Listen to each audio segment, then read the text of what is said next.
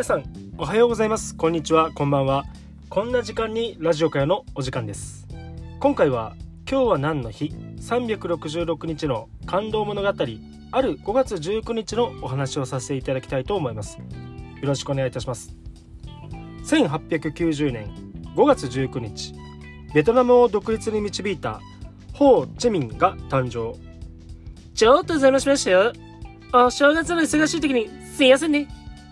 ニコニコと人懐っこい笑みを浮かべながら隙間風へ吹き込むあばら屋に一人の男性が入ってくる。その人物を見た時家の主である母親は思わず息を飲んだ。貧しい家で育った彼女は学校に行った経験もほとんどない。それでもその人物の顔写真や肖像画は国中の至る所に飾ってあるのでよく知っている。そそんなはずはない。と思ったが近くでまじまじ近くでまじまじ見れば見るほど肖像画と同じ顔だ。彼女の子供たちが男性を指して言った「法治さんだ!」ベトナム国民から法治さんと慕われる彼こそが革命により社会主義政権を樹立しベトナム民主共和国の国家主席大統領に就任したホー・チミンであった。1890年5月19日当時フランスの植民地であったベトナムに生まれたホー・チミンは儒学者の父から教育を受けて育った。フランスに渡った後に政治活動を本格的に開始しベトナム独立を目指すようになる。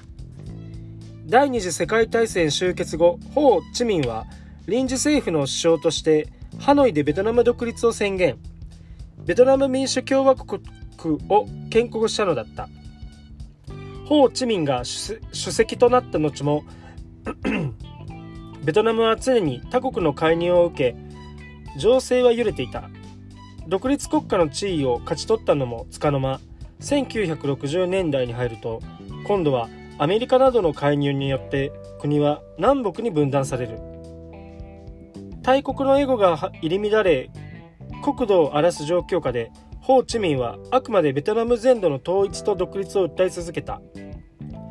ホー・チミンがハノイの貧困エリアにあるこの家を訪れたのは自国の人々がどのような暮らしをし今何を必要としているのかを自分の目と足で知ろうと思ったからだ。正月にもかかわらず慌ただしく働く母親と幼い子供たちの笑顔を見て彼の心は締め付けられた。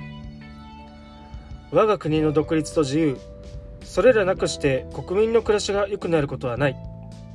南北ベトナム統一への決意の日が改めて彼の胸に灯った。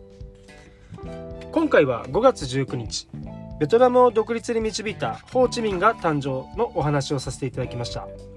明日5月20日 リーバイ・ストラウスらがジーンズの特許を取得のお話をさせていただきたいと思います。